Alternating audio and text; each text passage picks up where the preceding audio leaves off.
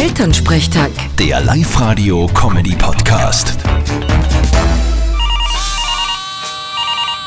Hallo Mama. Grüß dich, Martin, geht's dir eh gut? Fralli, was gibt's? Du, stell dir vor, der Mitterhuber Gerl und seine Frau sind gestern auf Urlaub geflogen, nach Thailand. Ja und? Wo liegt das Problem? Naja, über Weihnachten auf Urlaub fliegen, das geht ja gar nicht. Wieso nicht?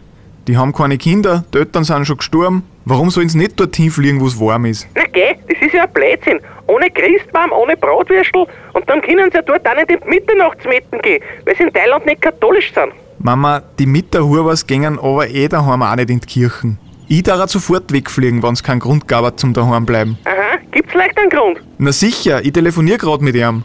Glaubst du, ich will mich dann ein Jahr lang ansudern lassen, weil ich zu Weihnachten nicht daheim bin? Äh, angesudert wirst du eh so und so. Puh, nächstes Jahr fliegen wir zwar nach Thailand. Genau, jetzt glaub ich's.